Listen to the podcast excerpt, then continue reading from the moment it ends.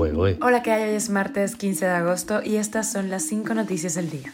Esto es Cuba a Diario, el podcast de Diario de Cuba con las últimas noticias para los que se van conectando. Más rebajas en los hoteles, todo incluido, la solución para que los turistas de Rusia vayan a Cuba. Y sacamos un nuevo programa de los puntos a las IES esta semana. Hablamos de bancarización nuevamente, pero mm, sobre todo enfocado a la parte social. ¿A quién afectará más? Sale de servicio la termoeléctrica de Nuevitas y los apagones se imponen iniciando la semana. Fidel Castro podría ser nombrado el quinto descubridor de Cuba, así como Cristóbal Colón. Y un jurado en Georgia, Estados Unidos, ha emitido 10 acusaciones en el caso de Trump. Esto es Cuba a Diario, el podcast noticioso de Diario de Cuba. Y pese a que los precios de los hoteles en Cuba cayeron en el verano mientras subían en todo el mundo, el sector turístico no acaba de despegar en el país como las autoridades quieren. Y algunos expertos proponen como remedio otra bajada en las tarifas. Así lo comentó en el medio ruso Sputnik el doctor en ciencias económicas cubano José Luis Parello, quien señaló que Cuba considera que el turismo ruso pudiera alcanzar el medio millón de visitantes a partir de la restauración de los vuelos desde el primero de julio, pero hay que revisar los precios, dijo.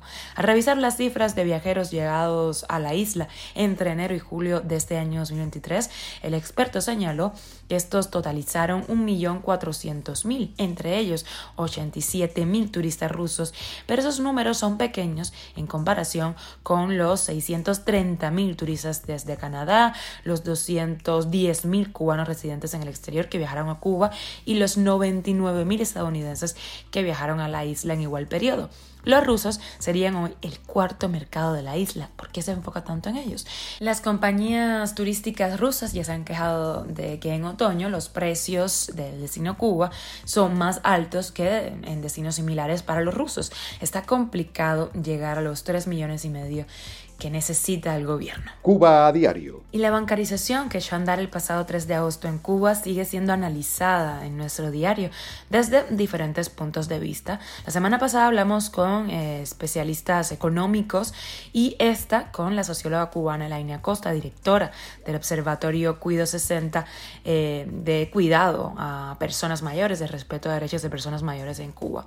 Con ella hablamos sobre el impacto social de la bancarización y esto nos contó. Creo que pueden ser muy graves eh, las consecuencias en términos, en términos sociales, un acortamiento cada vez mayor de los parámetros de bienestar. Yo insisto, ninguna de estas medidas que son política económica al final, porque no son medidas aisladas, cuando uno las, las ve en su conjunto, son parte de una política económica de un país, eh, no han venido acompañadas de una política social eh, redistributiva o que vaya acompañar los efectos negativos de una política económica como se hace en otros países cuando hay determinadas políticas de ajuste estructural, etcétera, etcétera. ¿no? Eso no está pasando en el caso cubano. Lo que estamos viendo sostenidamente desde hace muchos años es, por el contrario, un acortamiento de esos parámetros de bienestar, una retirada del Estado en la protección social, una transferencia a las familias del coste de todas las políticas económicas, o sea, ustedes resuélvanse ahora como puedan, eh, el Estado no tiene que ya garantizar, dicho esto, eh, eh, por las autoridades públicamente, el Estado aquí ya no está para garantizarlo todo y con lo cual esto es sálvese quien pueda. Puedes ver el programa completo de los puntos a las IES que está en la página de Diario de Cuba. Está muy interesante, está muy bueno, no es porque lo haya conducido yo. Y también está en nuestro canal de YouTube. Y hablamos de electricidad en Cuba, esto es un eterno déjà vu, después que a finales de la semana pasada la Unión eh, Eléctrica informara de la entrada de servicio de varias unidades de generación que se habían averiado, este lunes la termoeléctrica desde octubre de Nuevitas salió de servicio durante la mañana, lo que provocó el incremento de los apagones en todo el país. La avería sufrida por la planta camagüeyana desestabiliza el sistema eléctrico en toda Cuba. Hasta el momento no se han ofrecido detalles del porqué de esta avería o de cuándo se va a solucionar. Cuba a diario. Las oficinas del conservador de Matanzas, Guantánamo y Baracoa lanzaron la propuesta de declarar a Fidel Castro como el quinto descubridor de Cuba por su contribución al desarrollo de, ojo, una nueva Cuba soberana y justa. Esto en medio de las celebraciones oficiales por el cumpleaños 97 eh, de, que hubiera cumplido el dictador el pasado 13 de agosto. La propuesta estuvo a cargo de eh, Lionel Pérez Orozco, quien dirige eh, la oficina en Matanzas.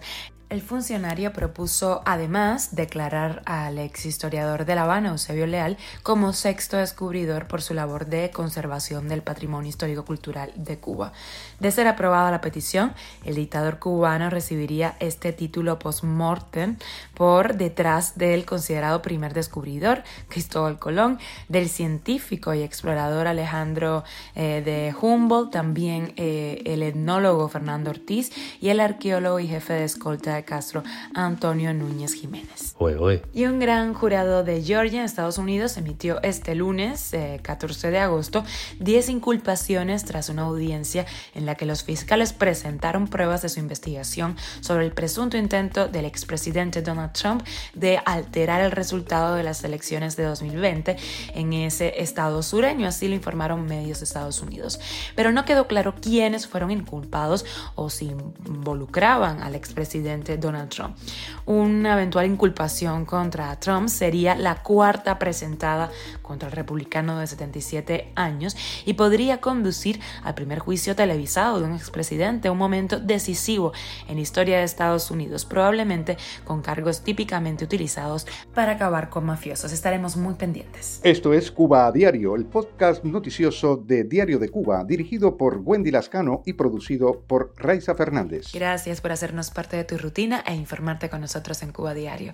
Te recuerdo que estamos contigo de lunes a viernes en Spotify, Apple Podcast, Google Podcast, Telegram y síguenos en redes sociales. Yo soy Wendy Lascano y te mando un beso enorme.